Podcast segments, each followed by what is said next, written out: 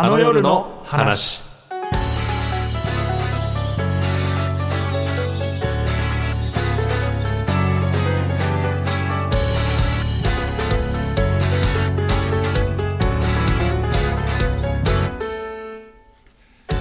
ラジオの最終回でよくある演出といえばあえて普通にやるです、はい日本放送石井ひかるです なるほど。えー、ラジオの最終回でよくある演出といえば、最終回って僕なんか聞いたことあったかな？わかりません。脚本家の小見門雄一郎です。そうなのよ。あえて最終回普通にやるってなるほど。流行ってんのよ。はいはいはい。流行り廃りがあるから。なんかものすごい総集編みたいなうん。最終回にするって場合もあれば。普通にするみたいな。僕が担当してた頃は僕もやったことあるんですけど何個か最終回って。あの1個前の回を振り返り会とかにしてうんうん。そうやってやってて最後はもうリスナーと普通にやって終わろうよ。明るく終わろうみたいな。やっぱしんみりするから振り返ると。そうですね。ああちゃうなってなるから、うんうん。あえて最後は普通にやってでまたいつかこういうふうにやろうみたいな、前向きに終わらすみたいなのは一時期流行ってましたけど今ちょっとトレンドわかんないですけど 最終回トレンドみたい最終なトレンド。ありますけどまあそのやり方はすごくポジティブでいいなとそうですね。笑って終わる終われるか。らなんか最後の方のメールもしんみりしないからすごいいい演出だなとは思う。はい。はいはい。さあというわけでこの番組もだからあえて普通にやるのかあ普通がない番組なんであの分からないんですけど最終回でございます。ね締めっぽくなんないようにあえて普通にやりますか。12月にスタートしたんですねこの番組ね。いやまだその頃は余裕があったってことですね。なんで終わってしまうのかというとですね、はい。あの公演が終わったからですね。ー、そうですね。もううん。必要ないという。ね公演のためにやってたので。はい。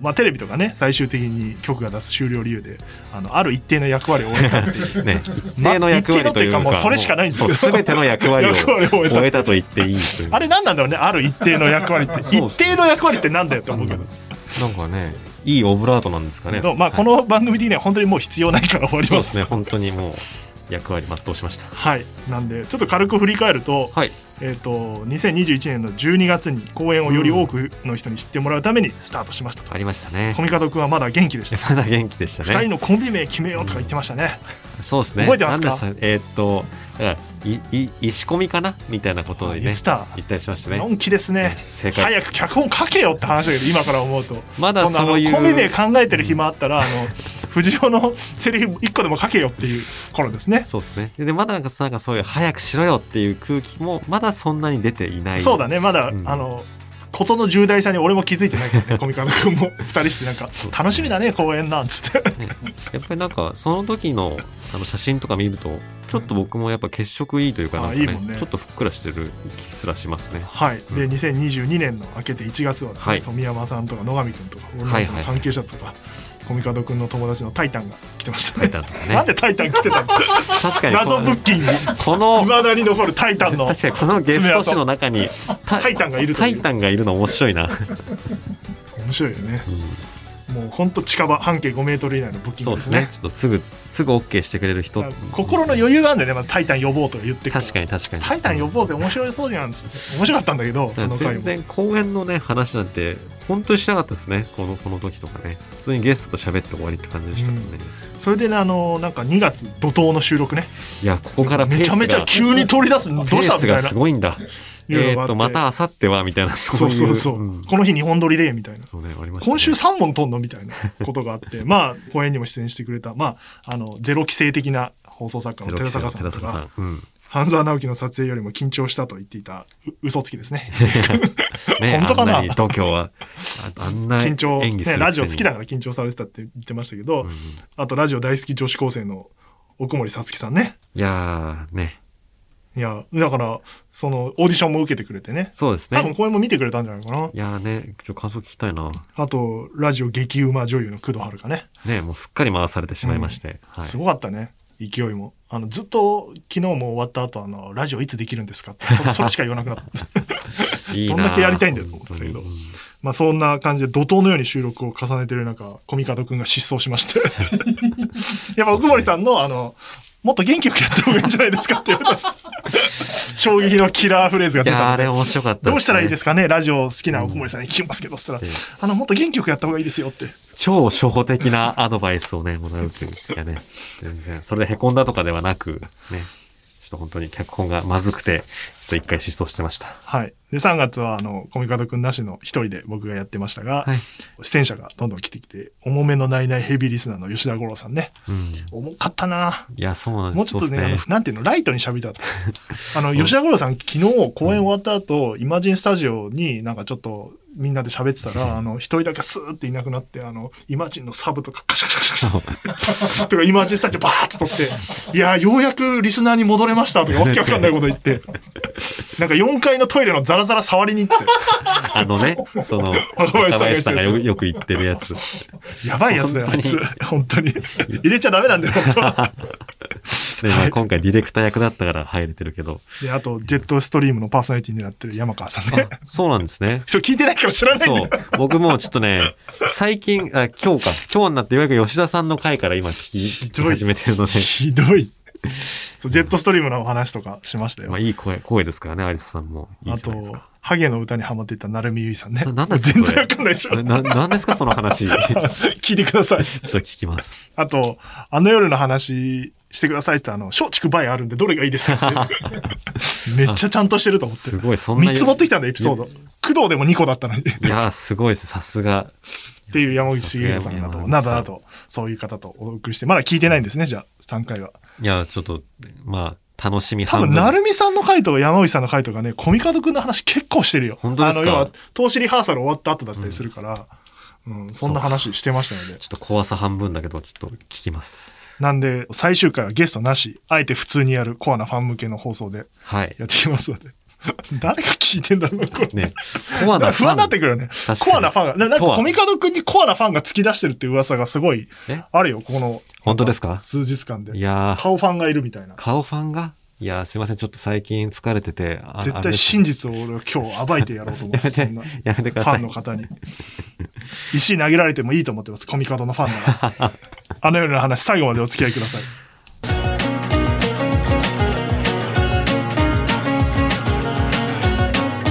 あの夜の話。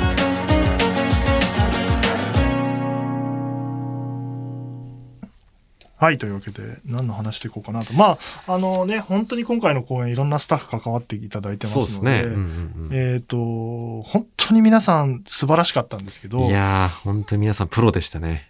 あの、美術部の皆さん、美術を作るチームの皆さん、はいあの、中込初音さんというリーダーを筆頭に、何人いたのあれ？10人ぐらいいたよね。いましたね。部うんうん本当に転換とか大変だから、いや、そうなんですよ。なんか、今回の美術って大変ですよね。だってあの、もちろんあの、上村のデスクとかは、ね、美術さんが作ってるわけですけど、その奥に、モノ本のデスクとかがうん。もう映り込んじゃってるから、そこに馴染まないと美術として成立しないそこのバランスすごごい上手だし、いあ、と、ね、そのゴス、ゴスタのシーンっていうか、あの、うん。えっ、と、堂島と加野がね、打ち合わせしてるところを、し初日とはい。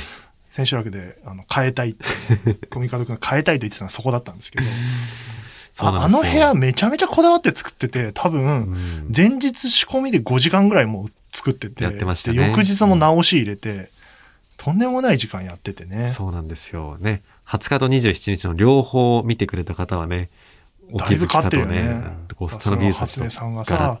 ちゃんと文句も言わずやってくれてさ。うんで、美術部が一番大変だったのは撤収ね。撤収大変そうですね。やっぱ、あのー現状復帰をせねばなそうそう、らんという。普通に、まあ、あの、他の部署だったら、あの、撤去すればいいだけなんだけど、うんうんうん元に戻すっていう作業があるので、美術部はね。それって、美術をセッティングするより大変なことだから、あの、割と日本放送ってちゃんとこう、ポスターとかもまっすぐ貼ったりとか、うんうん場所場所によっていろんなルールがあったりするから、うんうんそれを一個一個きっちりやってい、や、そうっすね。最後は完璧でしたね。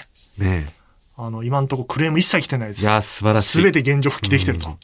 いうことなんで、ね美術部はもうすごかったですね。ね、劇場みたくまっさらにして終わりだったら、どれだけ楽だったかってね、感じですよね。昨日だから4時までやったのは美術部と、で、僕は最後チェックするんで残ってて、で、何もしないノーミーツチームな。いやいやいや。ああ、疲れたっつって、まあ確かにちょっともう、後半はもう動かなくなってたけど。で、みんなで帰るみたいな。感じでしたけど、あの、昨日だから撤収してて、はい。あ、ていうか、あの、現状復帰一緒に美術部とやってて、最後チェックしようっつって、でポスターとかも貼れてるなっつって、うんうんうん。で、なんか、初音さんと、まあまあ、じゃあもう終わりましたね、なんつって、こうやって、なんていうの？こう、後ろをこう見た瞬間に、あの、通時計がさ、隠れたまんまになっててさ、あの、時間がね、分かっちゃうと、あれだからって時計を隠してたんですよ。そうなんですよ。時計が思いっきり隠れた状態であって、誰も気づかねえんだ、これと思って。一瞬そのまま帰ろうかと思ったら面白いから。あれなんか、こここって時計なかったっけっていう。そうそう。今何時だっけと思って見たら時計がかまって、危ない危ない危ないっつって直すみたいな。いや、でもあれもね、すごい自然に隠し自然に隠してるから、ね皆さん多分気づいてないと思いますす。ごいっすよね。あとは衣装部の皆さんね。はいはいはい衣装素晴らしかったですね。メイクも素晴らしかったいですね。や、そうっすね。誰が好きですか？キャラクターで言うと。衣装っすか？いやー。アイバラとかすごい評いや、判いいですよね。そうなんですよ。あれおしゃれですよね。なんか、確かになんか AD っぽいというかなんか制作部の人間っぽさもあり、でも私はおしゃれするのよっていう、うんなんかその、アイバラのキャラクター性とかってますけ、ど、ううちのディレクターの船崎ね。ああいう感じなのは。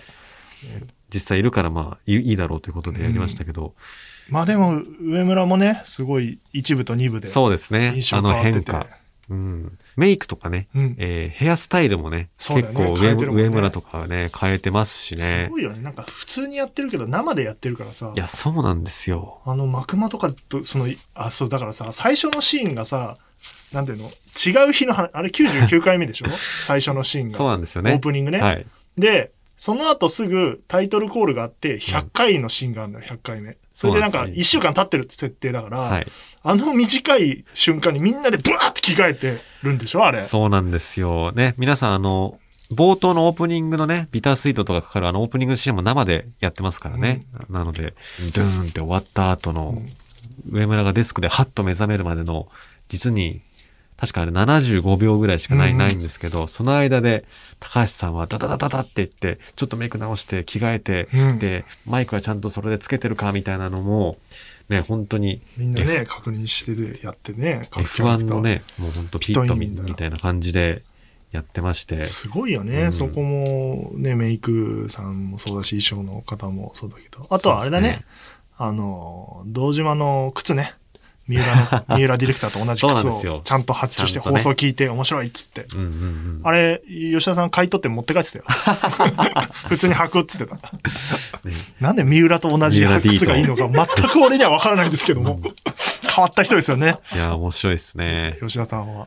まあそういうのもあったりとか、はいはい素晴らしいね、メイクいや、衣装でございそうですね。なんか。相田さんもね、結構黒髪にして、うんちょっとなんか、分け目とかすると、あの、ビジネスマンっぽいと思うんです、みたいなやつあって、なんか、それで、相田さんの顔がすごいよく見えるようになって、なんか、ね、いい顔してますよね、相田さんって、っていうのをすごい気づきました。僕は、あの、はいメイクになったことで。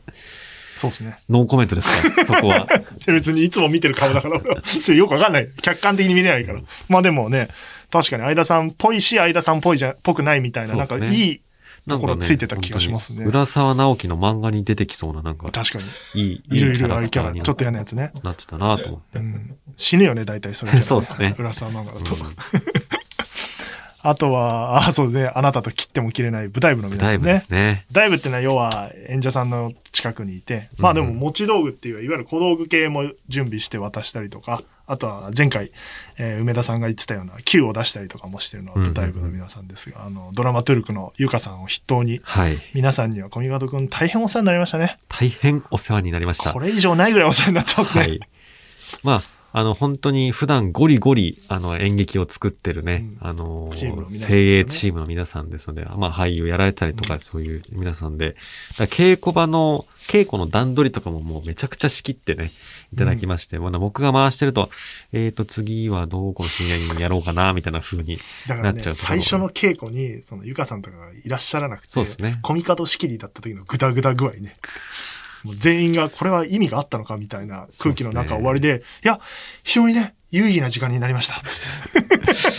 無理やり自分で 自分で言う有意義な時あ間にれ、そうだよ。先週あんまムカついてなかったっつってて、ゆりかちゃん怒ってたけどね。な、なんだったんですか？あの有意義ってって。ありえないでしょうってね、確かにその時は言われてました。でね、その次以降、ゆかさんとかがいらっしゃって仕切り出した時の、もう、もうし俺素人だからさ、演劇は見てて完全に変わったなって思うもん。あの、稽古の仕方が。ありがたかったですね。で、また今回はやっぱ小道具とか、でいっぱいありましたからね。本当にこの時にどの回で、で、どの部屋で何をアイテムとして持ってればいいのかっていうのがもうめちゃくちゃ複雑だったんで、そこをもうこの舞台部のね、皆さんが徹底管理してくれたことで、演者さんはほん、多分演技により集中できたんじゃないかなっていうのはね、思いますね。美術部と舞台は前日からずっと仕込んでましたね、いろんなこと。ねまあ技術チームもそうですけど、うんうんうんあのーその辺はすごかったな。で、まあ他の部署の方もそうなんですけど、やっぱ役割を超えてね、そうなん美ですよ。術とか、うんうんあの舞台とか技術とか関係なくお互いに、こう、撤収の時とかみんなでやるっていう。ね。コミカド君は見てましたね、それをね。見てたり、ちょっと手伝ったね、最後はさすがにさね。すがにちょっとね、ちょっと運んだりしましたね。運んだりね。はいずっと、なんか宮原君とドンキーコングの話してたの。いやいやいやいや。撤収してる最中。それはいっちゃん最後ですよ。いっちゃん最後にドンキーコング64の話にちょっと花が咲いちゃった。遊んでんじゃねえよと思って。で、あとは照明部の話もちょっとしておきましょう。俺、そうですね照明部すごいと思うのは、うんやっぱり、日本放送で普通に仕事してるから、はいはいはいはい。その光を利用してやったりしてる部分もあるのよ。そうなんですよ。うま。く。で、それに足したり減らしたりして。で、日本放送なんだけど、かっこいい映像にするための照明を作ってるのを見て、すごい人たちだなと思って。そうですね。もちろんなんか撮影部とかあのカメラのね、うんえー設定とかをいい感じにしたってのもあるんですけど、うんあのーニスタのね、サブルームの方とかも実はあれ、き既存の照明じゃなくても、照明部さんが作った照明でやってたりとかね。似せてるんだけど、ちょっと、だいわゆるインナーラジオのシーンとかあるかそうです、そうらで、す。あれとかの切り替えをね、やられてて。ねだからあと、普通に上にてバトンがないとことかでもなんか、インナーラジオ用のあのスポットのね、ライトとか作ってくれるんですよね。いや、すごい。普通のね、ドラマだとセットだから、うんうん変な話天井はないわけよね。そうですね。照明がそのまま吊るせるようになってて、うんうんうん映画とかもそうだけど、そういうことなんだけど、日本放送は本当に建物だから、屋根はあるから、そこにうまくこう、つけたりして、やってる工夫とかを見てそうだったなまたそれをね、隠したりするね。そうそうそう。かったですねそれは普通の電気だと思うように見えるからね。うんだけど、ちょっとかっこいい日本放送になるみたいな。やっぱね、あのー明かりが良かったことで、絵の強度はね、だいぶ上がったと思いますうね。ん。他に、えっ、と、あと最後、ちょっと時期汚くてわかんないないです。最後はですね、あの、目黒南氏っていうですね、目黒さんね。アート、アートディレクターとしてですいやー、ね、目黒みなみさんの活躍はすごかったですね。そうですね。もう、あの、ポスターってあの、ビジュアルのね、あの、イラストとかを、えーまあ、イラストは、あの、大輔リチャードさんが描いてるんだけど、それをデザインとして仕上げていったりとか、はい。あいわゆる、も、表に出てるもののデザイン、ほぼ目黒さん一人でやってますから。そうなんですよ。どういう発注したらああいう仕事になるの？結構、頼むって言ったら、えっと、じゃあ、あーこうした方がいいと思うって言って。怒られるよ、お前そんなことやってると。いや、本当にすごかった。うんいだから、数分で上げてくるから、いろんなものを。早いですよね。本当相談すると早いんだ。うん本当に。だからね、今回デザインがすごいいいものばっかりだっていうのは、目黒さんの手腕のおかげで。まあ、あと、今回ね、あと、目黒氏はすごいラジオヘビーリスナーでそうなんだね。俺も後で知ってさ、だからあんなやる気あるんだと思って。そうなんです。だから僕は結構脚本とかそういうなんか美術的なところ以外のとこでも、これなんかリスナー的にどう思うみたいなね、相談とかちょっと密かにさせていただいていたりしましたね。本当に、目黒南氏もいなければ成立しなかった人物の一人でございます。なんか最後だから、今、これ配信席まだやってるかな ?HMV の渋谷で。展示やってんですよ。あの、あの夜覚えてる。あの夜覚えてる展。それがなんか、本番、千秋楽のなんか2日前ぐらいから急にスラック上に現れて、その話が。はい。そしたらなんか、まあみんなさ、本番の方にや集中してるからさ、目黒さんがさ、なんか、急に現れてさ、スラック上に、たかたか進め出してさ、とんでもない勢いで組み上げてって、見に行ったけど、すごい出来栄えでさい、やー、楽しみ。いやー、そう搬入してたよ、前日。デザイナーなのに。どういうこと？と思ってし。ましたね。そうなんですよ。なんか目黒さんってね、もちろん自分でデザインもできるし、なんか、そういう、プロジェクトちゃんと進める力あるの、すごいなって。君一切ないもんね僕は一切ないので。はい。いや、すごい。で目黒さんにはね、いろいろお願いしていこうと思ってます。日本放いや、送的にもぜひぜひちょっと、この今後も石井さんと仕事をしていってくれたら嬉しいなと僕もあと、あれですね、プロデュースチームに入っていた、まあ、前回もちょっとお名前出しましたけど、上谷さんと徳田さんっていう、はいはいはい。結構序盤から。入っていただいて、いろんなところをうん。フォローしていただきつつ、進めていただきつつ、最終的に、こう、なんて言うんだろう、ど真ん中にいるみたいそうですね。な 感じで、もう、フォローしていただきましたね、いろんなことを。やっぱ普段はね、広告を主戦場とされているお二方なので作られてる方だから、結構なんかね、やるぞっていうなんかマッチョな感じと、でもやっぱここは気にしなきゃいけませんよねっていう、その、なんかうん。センシティブなところとっていうね、その二つでゴリゴリ仕切って進めてもらいましたそうね。ね。なこういう感じで、なんかいろんな業種の方が集まってやってますので、いや、本当にすごいな。なんかそれを、まあ、もん文句じゃないですけど、うん。やっぱり、ちょっと自分のやり方と違うやり方とやんな、組み合わなきゃいけないから、うんうんうんうん。そこのやっぱ、なんて言うんだろう、違いみたいなのは最初あって、そうですね。僕はこういうふうにやってるんですか？うん私はこういうふうにやってるんで、こうやりたいですみたいなのを、みんながちょっとずつずらしてって噛み合うようになってって、はい。で、人の領域の仕事もしていかなきゃいけないみたいな。で、監督が、あの、コミカドくんなんで、うんあの、まあ、ジーコジャパンみたいな感じですかね。あの、選手たちが自覚してどんどん自分たちでこうプレーを始めた時に、急にこう、プレーが良くなってきましたね良く。なっていくというね。ヨーロッパ式ではな、もう無理だと。無理だと いうことでね。黄金のカルテットみたいなメンバーはいますから。うんで、まあ、G コジャパンもそこそこね、成績悪かったわけじゃないですからね。うんうんいや、だから、さあれがうまくいったパうターンねまくいったと。うんよかった瓦解せずに。ね。あいい例え出ましたね。やってます。はい。ということで、ちょっと、そんなプロジェクトに関わる皆さんを紹介したところで、メールも読んでいきたはいい、と思います。たくさんいただいて、講演後。ねありがとうございます。もうメール読んで終わるタイプの最終回にしましょえー、ラジオネーム、ジャイアント厚彦さん。ここはやばいから瞬きせずに見てくれという一押しのシーンなどはありますか？う。あー、どうですか、宮原くん。一番、今外にいますけど、うん一押しの、ここ推しのシーンですみたいなのありますか？うん。うん推しのシーンは、宮原変だからな、ちょっと心配。あ、一回はいはいはね、小園と藤尾と上村が一回で、あの話をするシーンですね。うんえ、あれはさ、やっぱ林大地君の力も大きいの？そうですね撮影監督の林君、はいはいもうクリエイターとしてもう名前のある方ですから、いやー、本当にもう。かっこいい映像でしたね、あそこは。ね。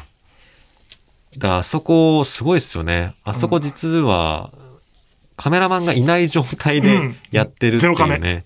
えーなぜなら予算が最初ないとなってて、そそううです。ここ、人置けないっつって。で、はい。ね、あのシーンしか使わないから、うんもう人割かないっつって置くだけにしたら、林くんがね、セッティング始めて、俺すげえ覚えてるよ。あの時、俺いてさ、あのうん。V コンの日かな ?V コンうんうん。の次の週かな、こうなんか急に床に置き出してさ、何やってんだろうと思って、こうやって、は、はいつくばってさ、うん。こう目線見てて、で、映像見たら超かっこよくて、ねすごいなと思って。あの、一階のシーンの引きの画角、皆さんちょっと覚えてるかどうかあれですけど、うん。あの、結構床からもう、うん天井とか、あの、地面の展示ブロックがこう、ファーって前、もう奥の方に伸びていく感じとか。でもあそこはもちろん、ね、林大志さんのこの、この絵を切る力と、でも結構宮原くんああいう絵好きなんですよ。あそう、二人で考えてんだ映画とかあれ、向かい合って話してるところもさ、カメラをそれぞれ置いてさ、うんうん。抜いてさ、藤尾のワンショットと、えっと、上村のワンショットが来るのもすごいいい感じなんだよね、あそうですれ。ね。日本放送とは思えないんですよ、あれ照明さんの力も相まって。そう、照あそこ照明も置いてここはどこなんだだと思って。それは本末転倒なんだけど、ねでも、いや、いいいな、いいシーンになってたね。玄関ですよ、あそこ。はいうん次のメール行きたいと思います。ラジオネーム、北さん。私はテレビ業界で働く佐久間信之の、えーオールナイトニッポンのヘビーリスナーでテレビす。業界の方。カメラの質感が素晴らしく、たくさんのカメラがあるにもかかわらず、カメラ同士の見切れやケーブルの見切れも少なく、うんワンカメショーのワーク、動線も計算し尽くされ、恐ろしく大変だろう演者さんの収容や音の出し入れもしっかりしていて、バカ真面目に仕事に打ち込んだ 技術屋のプロの仕事を見た気がしました。プロを見るとそうなんだね。藤原さんがこの仕事を引き受けたとき、最初から事故なくいけると思っていたのでしょうか？行かれていると思いませんでしたか、ど これを、間髪言われず言ってますよ。行かれてると思います。ね、今、もう間髪入れずに来ましたけども、これを作品の会でやられたという思いと、これから技術的に厳しいとなかなか言えなくなってしまう気がします。いやー、こういうね。本当そうだよね。だから前々回で話もしたけどさ、最初に技術セクションの、そういうこと言った今、林大地君とか、うんあの、カメラマンの方とか、りょうくんもいて、宮原くんもいて、本当に無理なんじゃねえかみたいな感じで、そうです やりねま。したからね。そのスタートからそこまで仕上げるっていうのは、すすごいよ、ね。ごいですよ。ね。あのカメラの質感ね、やっぱ映像の質感とかはやっぱあの林大地くんがね、すごいちゃんと見てくれて、林くんと終わった後ちょっと話してて、はいはいはいその、でさ、あの頭のさ、上村の映像とか林くんがやっぱ撮っ撮ってそうですね作ってるわけじゃ。素晴らしいじゃない、あ。のーそうです。あの、ラジオを聞いてる上村の回想シーンみたいなところは、あそこは収録なんですよ。うん事前に撮ってるやつやるやつで。それはさすがにわかると思います、皆さん。そうですねでもあれ生だったらどう着替えてんだってなるから。でもあそこは、だからもう収録なんで、まあ、林さんのね、本領発揮なわけですよ。もう照明もガンガンにその。林大地くんが、あの、やっぱ生配信面白いし勉強になりましたね、つって。いや、すごい勉強になりましたって言ってて。なんか嬉しかったね、なんかね。本当に自分の領域だでマックス出したらとんでもないものをそれぞれ作れる人たちが、今回それを生配信で乗っけてみるっていうのが面白いなってやってみたら、いやなんか良かったっすわ、勉強になりましたわ、みたいなそういうメンタリティの人たちが集まったね、チームだからできたんだなと思えるし、やっぱり選手が有機的に動いてるから。そうですね。うん。嬉しかったな。選手同士のミーティングしてたっつもんね、ワールドカップの時も。うまくいく時は。ね、ベンベンチでこうやって、そうそうすただ座ってるだけの。時にそう一流のクリエイターもね、参加していて、佐久間さんもいるし、ね、すごいチームでしたね。すごいチームでした。続いて、はい。えー、ラジオネーム、デリカシーのないカーシー。気になったのが生配信で行った点です。撮り直しが効く分、収録の方がクオリティが良くなるかと思ったのですが、生で行ったのはラジオのリアル感を出したかったのでしょうかああ、まあもちろんそれもあるけどね。うんうんそれだけじゃないよね。そうですね。作っていく感じが生配信は出るなと思ったな、やってみて。あの、多少ね、ミスがあるんだけど、前もね、どっかで言ったことあるんだけど、リスナーが見てたり、ラジオが好きな人が見てたりすると、その許容範囲が広いから、はいはいはいはいい、いつもラジオ聞いてるからか。そうですね。うんあの、なんかミスしても全然許してくれるっていうか、応援してくれるのよね。まあね、そのあったかさはチャット欄でもね、感じられましたね。で、ほんま一緒に作っていくみたいなところは発見でもあり、うんまあラジオの良さをうまく活かしたな、生でっていうのはすごく感じた。そうですね。うん。でもちろんそうですね、あの収録の方がクオリティ良くなるってのはあるんですけど、やっぱこう一連でやることによって、うん。あの演者さんもその物語を一から順番にやっていくっていうのがあるので、なんか、だから本当に本番迎えるまでどういう演技するかがわかんない。もしかしたら千秋楽でマックスが出るかもしれないとか、だからそういう初日明けるまでわかんどうなるかわかんないみたいな、ひりつきみたいなのを僕たち自身も好きっていうのもありますね。だからそれ、なん、なんていうか、サブタイトルみたいになってるけど、舞台演劇の良さとドラマの良さと、うんうん生配信であることの良さと、ラジオの要素を全部入れた結果、そうなったって感じだよね。そうですね。で、まあ今回そのラジオの、生放送のラジオのこの双方向性みたいなのがラストシーンで本当にうまく、相性がいい、良かったね。そうですね、終わってみると、題材と。うんううん、ん。そこがうまくはまって面白かったなよかったなと思っています。続きまして、ラジオネーム、仮面にゃんにゃんさん。質問です。私たちは役者さんに目が行きがちなのですが、スタッフさんそれぞれご自身の立場から見た自分の頑張った箇所やここを見てほしいと力説したいところを教えていただきたいです。それを踏まえて、またアーカイブ見たいと思います。いやー、これはなんか、各セクションの人に語ってもらいたい。っかでやろう、それは。うん今度ね。なんか、あの、まだわかんないんだけど、土曜日のアーカイブ終わる寸前に、み、なんか実況みたいの、はいはいはい。みんなでアーカイブ一緒に見て実況やろうみたいな企画を考えてるから、うんうんそこでもらったりしながら、ら自分の頑張った箇所とコミカドのクレームを集めて 進めるみたいなね。みんなで頑張ったところだけでいいいうじゃないですか。話をすればいいと思いますけど、俺、頑張って、俺別に頑張ってないんだけど、でも、あの、役者がすごい頑張って見てほしいのは、まあ何回か言ってんだけど、もう練習付き合ったから、あの、千夜一夜のシーンはいはいはいはいで、えっと、一ノ瀬役の山川さんとうん、道島役の吉田さんが、本当に一生懸命練習してたから、音をそうで出すのを。すね。それがうまくいったので、初日も二日目も。本当にそこはもう一回、本当に音を出してるんだよっていう。これやられたらスタッフどうしたらいいんだみたいな 感じで。この間って、ツイッター見てたら、あの、ミキサーの大沢さんって本職の方が、あ、見ました見ました。一ノ瀬さんにリプを送ってて、あの、僕が休んだ時はぜひ代わりにやってくださいって。本職に認められたと思って。すごいですよね。ね、あのシーンはもうなんか、ちょっとしたラジオドラマとして本当に成立してしまってるうんいやあれはシーンはだって切り取ってもラジオとして面白いから、うんうんうんうん。まあ、コミカド君の本の力もあるんだけど、またす、あの、面白かったなと思う。はい。ね。そうですね。あの、ちなみにコミカド君が頑張ったなって思うシーンはあるの？頑張ったなって思うシーンですか？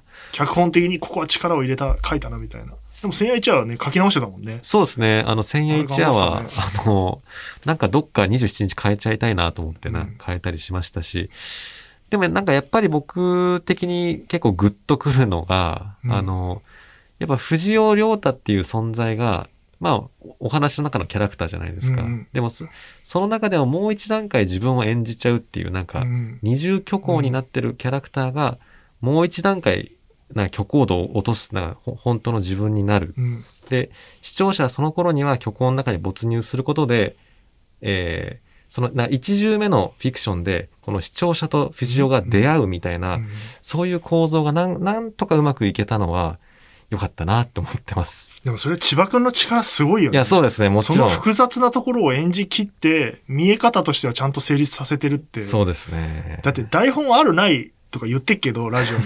台本ずっとあるからね、脚本として。そうなんですよ。それやりきった上で、うん。えっ、と、ないように見せる喋り方をする台本が実はある演技みたいなことだから、めっ最初。ちゃ複雑だったんです。僕もなんか、むちゃくちゃよ。言ってて意味わかんなくなって。えっと、第一部は、あの、台本を覚えた上で臨んでるっていう設定なので、まあ、もうちょっとセリフが入ってる感を出しつつ、でも自分の中から出てきた言葉ではない感じでやってほしい。し、つって。で、2部は、あの、急遽台本をもらってるから、まだ覚えてないから、読んでる感もちょっと出しつつ、でも伝えないようにするみたいな。で、途中からは、あの、フリートークになるんで、みたいな。いや、そうごいよなす演じ分けてたな。千葉くんはほんとすごいねい。や、そこは良かった毎ですね。回佐久間さんと、し千秋楽も言ってたよ、佐久間さんが。千葉くんはうまいなーって。あの人視聴者だからさ。ね、ツイッターとかもしてましたけど、佐久間さん。はい。はい。ラストラスト最終回のラストのメールです。はい。では、万感の思いを込めて読みたいと思います。ラジオネーム、人生のモットーは誠実ささん。まあ誠実な方がいいですよ。そうですね。あの夜を覚えてるを2公演とも拝見しました。ありがたいありがとうございます。チケットそこそこしますからね。ね日本放送の社屋で生演劇をするという前代未聞の試みでしたが、2時間弱、あの夜の世界に引き込まれました。ここで質問です。少々気が早いと思いますが、もし、あの夜の第2弾が行われるとしたら、どんなコンセプトで制作したいですか？今回のアナザーストーリーのようになるのか、それとも全く違う感じになるのか気になります。あの、やりたくないです。大変だもん。もう日本放送やめよう。まあでもなんかか？うんまあ、どうなんだろうね。大変だけど、なんか、全然終わ、終わる間際ぐらいに佐久間さんと冗談で言って、これはもう一回やろうよ、つって。間だけ変えようぜ、と。ひどいこと言ってましたけど。どうなんですか？どうなんだろうね。そうですね。2年後だから。でも、じゃあ相原がディレクターになってるとかかね。なるほど。そういうアナザーストーリーがね、あるみたいな。とか、遡る手もあるよね。はいはいはい。エピソードゼロみたいな。そうそう、上村とか藤尾が聞いてた頃のラジオやる。堂島若い頃の青春時代編みたいなね、堂島が、あの、そうそう。島工作もね、どんどん降りてったと思ったら一回戻ったじゃん。はいはいはい。学生島工作みたいな。そういうパターンもあるよね。いやー、だからそうですね。なんかあ、あの夜を覚えてるユニバースが広がっていくみたいなね、想像はしてて楽しいですけど、でもな、や、ほんと結構、今回の物語を生むまでもまあ、苦しんだというか、なんか、知ってますよ。休むんですから、そう番組。リスナーも分かってますよ。うん。いや、ね、当初はなんか正解なくないかとか思ったりもしたんですよね。なんか、そもそもなんかラジオの良さフィクションで伝えようとすること自体間違ってるかもしれんとか。それは小野寺君への文句？それは 考えた？のがあったりしたんでね。まあちょっと、現状では全く、なんか第2弾あったらこんなことやってみたいな、みたいなことはね、全く思いつかない状態ですけども。脚本の完成度は、あの、佐久間さんも本当に褒めてたし、俺もそう思うし役者の皆さんも本当脚本はいいねって言ってて、ねあ。それはそう、あれなんでしょ、だから宮原くんもそうだし、うん。えっ、と、林くんっていう、あの、ね。林大地くんとは別の、林健太郎君、ね。ノーミーツの、うん。あの、メンバーである林くんとかで、夜な夜な集まっては、そうこうしよう、しようみたいなことを練ってたんでしょ。いやそれなんかネットフリックスとかやってる手法でしょ？その、みんなでずっと何回も考えるって。チームライティング的な。あそれそれね。で、それで佐久間さんとかさ、うんもう意見も入っててさ、確かに。で、俺がラジオ的観点でさう、んそういうラジオやんないよ、みたいなことをさ、いう中で作ってった脚本だから、完成度がやっぱ非常に高いんじゃないかなって思いや、そうですね。まあこんなに人と話しながら作ったの初めてでしたね。この人数関わりながら。う。なはかなかないよね。そうっすねやっぱ自分一人で書くもんじゃん、脚本って。うんうんそれをね、やっぱりそうやっていろんな人の意見をうまく入れ込みながら、でも自分の世界観も出しながらラジオの良さも出してって、役者さんの良さも出してと。いやーそそうっすごい作業だよね、それってたで。すね。いやーでもな、昨日の千秋楽見ててなんか、皆さんの芝居良かったからこそ、わ、ここちょっと足りなかったなとか思うとことかはまりした変えんの？ちょっと変えたいっす。次へ。やんねえのに？あ開開講してもう一回やるか。開講しとけば と開 りあえず開講だけ先しといて、配っといて。そうしましょう。あの、当日配られると困っちゃうから、そうですね開講したものちゃんちゃんをとした手順で、ちょっと、最終校スーパーみたいなの作って念のためご確認ください。そう、一応配ったらよろしくお願いいたしますって言って、ちょっと。いつかやるんで、みたいな。送っておくかの。やるとかね。はい。まあ、そのぐらい練り上げたものだから、あの、次回作っていうよりは今のところね、考えてないということだったと思う,、んだけど、まあ本当にいい作品だったなと、うんうんうん。自画自賛して終わりましょう。そうですね。本当に、よかった。作れて。脚本は良かったね。脚本はよかった。演出を頑張ろう。演出を頑張って、はい。精進していきます、これからも。はい。ということで、公演の振り返りでした。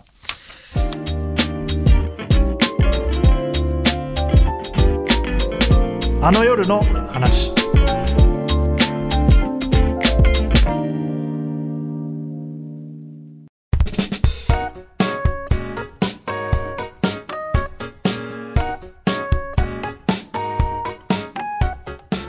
はい。というわけでエンディングでございます。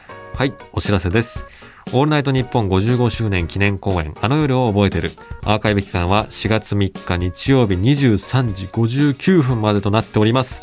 えーチケットは公式ホームページから4月3日の21時までギリギリです。買えま買す。ってみれば間に合う。そうですね。買いてすぐ見始めれば、なん、なんとか見れますので、はいと。いう感じなんでね。ちょっとこれがいつ配信されてるのか、もう多分アーカイブ終わった後聞いてる方もいらっしゃるかもしれないですが、まあ見た方は本当にありがとうございましたとありがとうございました。いうことをまずお伝えしつつ、はい。小見方君にはど、的にはどうですか、はい公演が終わってみて、それ聞いてなかったなと思って。あ、公演が終わって千秋楽も終わって。はい。いやー、うん、そうですね。まあ、正直、い感想なかったら別に。や、あります、あります、ありますよ。大丈まあ今翌日なんで、なんかまだあんま終わったなっていうね。夫。あ、わかるわかる。実感がま実だ、感ないよね。もうずっとやってたから、なんか、あれ、も今日うスラッ、ク見なくていいんだとかね。今日の夜までになんかあげなきゃいけないものあったっけ？みたいなね、うん気分にもなって、まだじ終わった実感はないんですけど、まあでも本当になんか、僕は結構途中で、これできないかも、成立しないかもっていうふうに思った回数逃げ出そうとした瞬間があったみたいな話も聞くよ。あります。方君がもう無理だっていう。そうですね。僕なんかあんまり逃げ出すみたいなことって、まあ基本しない人間なんですけど、うん。まあその進行が遅かったり、うん。連絡しないだけで、うん。逃げるみたいなことはしないんですけど、結構、逃げるっていう選択肢のコマンドがな、チカチカチカチカチカって点灯して、うん。あれ？これなんかカーソル合わせて A ボタンを押したら選べちゃう？もしかしてってぐいうらい追い込まれてた。ぐらい、なんか、わかるけどな。演出ってそうだよね。そうですね。まあプレッシャーがね、どんどんかかってくるから、もう俺じゃなくてよくないとか、やんなくてよくないっていう 話を自分の中に出してくよね。そう追い込まれてくると。そうですね。まあ、あと今回本当になんか、つまんなかったら僕が叩かれて終わればいいっていう話でもそんなない、ないまあそうだね。みんな背負ってるからね、それぞれ。でオールナイトニッポンも背負ってるし、佐久間さんもいるし、ノーミーツも背負ってるし、スタッフみんなの役者のね、そういう思いとかも思いもありましたし。乗っけてるからね、そのプレッシャーをなんとか跳ねのけてはいないけど、あの受け入れながら 受け入れながら、はい。やれたんじゃないかなと。でまあ、本当に今は、あの、終わって、無事終わって、で、かつ、えー、ラジオ一層好きになったとか、あの、ラジオ好きでよかったっていう感想をいただけて、あ本当になんとかやり遂げられてよかったと思ってるという感じです。今多分、ちょっとチケットの枚数、現段階、これ、えっと、翌日に撮ってますから、公演の。はい。現段階でもう2万枚を超えておりまして、いやー、すごい。この頃にはもっと伸びてると思いますから、うん本当にたくさんの方にね、見ていただいてて、ありがたかったですあね。りがたいですね。聞かないんだな、俺には。あ、すいません、もここあったら聞くじゃう、んそうか、もうか完全にもう回してもらう、びっくりするよ。言いづらいんで、自分から。そうか、そこの成長がちょっと、えしたかったな。え、すいません、終わるとこだったら今危ないよ、本当に。そうですね。じゃあ、ここはちょっと編集でなないことにしてもらって、う んいいよ。石井さん、あの、どうですか？石井さん的には感想とかこれね、僕は公演の中身、もちろん多少ね、監修、もうほぼ監修だったね、途中から。そうですね。監あ修ラジオ監修みたいなのをしてて、いろんなことも、ね、役割としてあって、まあ、それがすごい好きだから、いろんなことをややった方がいいと思ってるから、うんみんなが、あの、ジーコジャパンのがいいと思ってるから、選手として動こうと思ってやったけど、でもなんか、最後、あの、終わった後うんうん、この話しないわけにいかないからするけど、はい。誕生日だったじゃない、俺。そうなんですよ。おめでとうございましで、た。お祝いしていただいたじゃないですか。はい皆さん、スタッフ、オールスタッフ、オールキャストの中で。あんなことが起きると思ってないからさ、自分の人生に。いやー、本当に嬉しかった。嬉しかったの、驚いた方が強いけど、まだちょっと実感ないけど、すごい光景だったね。いや、あれハッピーででしたね。公演終わってありがとうっていうのと、うん。祝福祝福していただいてでキャストの方からプレゼントとかうん。スタッフ、キャストみんなからメッセージ入ったパーカーとかもらってうんうん。こんなに幸せなことはないなと思いました本当に。これは全然照れなく言いますけど。うん。嬉しかったなだってさ一人でラジオ聞いてたからねそもそも。そうか。そんな人間がさああいうとこでみんなにわーって言ってもさ。50人ぐらいから。そうそう。おめでとうございます。50人どころじゃないよあれ。マネージャーさんとかいたら。確かに確かに。780人100人近くいる中で。フロア全体に人いましたからね。うん。でね2万人ぐらいの方がみんなで作ったもん見ていただいて、うん。でみんなラジオ好きで。なんか仲間増えて本当嬉しかったな。いやーいいっすいや嬉しいなと思って。昨日は本当に幸せな気持ちで書いて 書いてみんなのパーカーのメッセージ読んでさ書いてあるなみたいないやあって、ね佐久間さんのコメントだけちょっと刺さってさ この場では言いませんけどもさすがだなって先輩だなとね。ついていこうと思って船長に船長の後を追っかけていこうというちょっとね、ツイッターとかでもおってね、なってましたけども。まあ面白かったですね。だからね企画的には。またなんかだからやりましょうか。本当に濃密に放送なのか、おどういう組み合わせかわからないですけど。はい。はい、書けないよ、次の本当に。え、だから、え、ど、どこで何を、どんな風にやるんですか？そこから考えるんだけど、はい。なんかもっと違ったから、ラジオ関係なくてもいいからね、次は。なるほど。なんか面白いことをやりましょうよ。そうですね。なんか、またいろんなね、新しい挑戦できたら。これ、コミカドくんがさ、めっちゃ売れてさ、俺の仕事を断ってきたら本当に腹立つな。うーわ。そういう世界もあるからね、この後。それい、や、ちょっとタイがあるんで、みたいな。その年はタイがあるんでできないですね、みたいなことを。ムカつく そいつ。スラック取っとこうぜ、今回の。ねスクショしまくって。ペッて送ってさ。誰のおかげで、そうですね。みんなのおかげだろ、お前はっていう、もちろんですよ。そこはちょっとね、忘れ、忘れない人間で、あった方がいいよあり、ね。ありたいですしね。まあ、ね、そんぐらい売れら、売れられたら本当にいいですけど。いや、でも売れるんじゃないですか？コミカドくんの方はね。演出家としてはちょっとわかんないですけど。何回言うんだっていうこの話を。まあ本当に見ていただいた方、スタッフの皆様、そしてキャストの皆様、本当に参加していただいた皆様に、はい本当にありがとうございましたと。本当にありがとうございます。スタッフのみんなも本当にありがとうございました。ね、ありがとこんなうございます。ねね、謎番組、最後までね 付き合っていただいてありがとうございました。ということで、公演自体はもう終わってると思いますが、はいまたいつかまたいつか、やれたらなということで、最後はなんてお別れしますか？最後揃えて終わりましょ最後うか。思いますか？どうします？また、またいつかみたいな感じしてます？ダサいですかでもその前にさ、それではまたいつかどこかでお会いしましょうってあ、セリ。フがあるじゃん、台本上。あった。それでまたいつかおかしいじゃない？ちょっとそれは気になりますね。それは開講してください重複は。はい開講しよちょっと時間ください。かかるよ、時間が。う。いや、僕遅いんですよ、こういう時出すの。え、なんて言います？さよならでいいと思いますよさよならでいい。ですか、はいさよならしますかあれ、ラジオのあの終わりはなんて言ってたあ、終幕って言ってたんか、藤尾はそうです。ね。うんじゃあそれでいいんじゃない？ななんだっけ、あのセリフ。えー、それでは一旦終幕でしたあ、ね。いいじゃないですか、一旦終幕一。旦終幕しますか、ここはね。では、またいつかどこかでお会いしましょう。違うじゃん。間違ってました。嘘だろ、コミカド。今、これにて終幕なの。これこれにて一旦終幕か。書いてないの、お前。いや、あそこはちょっと結構早めにね、書いてたんで、ちょっと記憶が。それではまたはいいつかどこかでお会いしましょう。お会いしあれ、なんだっけ？えっ、と、それでは、せせーのーの。。え？え？なんだよ。小芝なんだよ。はい。じゃあ、いきますか、せせーのーの。これにて一旦終幕。しまったんじゃないですか？この番組は出演兼プロデューサー日本放送石井光出演兼脚本ノーミーツコミカド雄一郎ディレクター小柴明輝協力恩田隆弘横田咲小野寺正人構成畠山武史お笑いラジオアプリゲラの制作でお送りしました。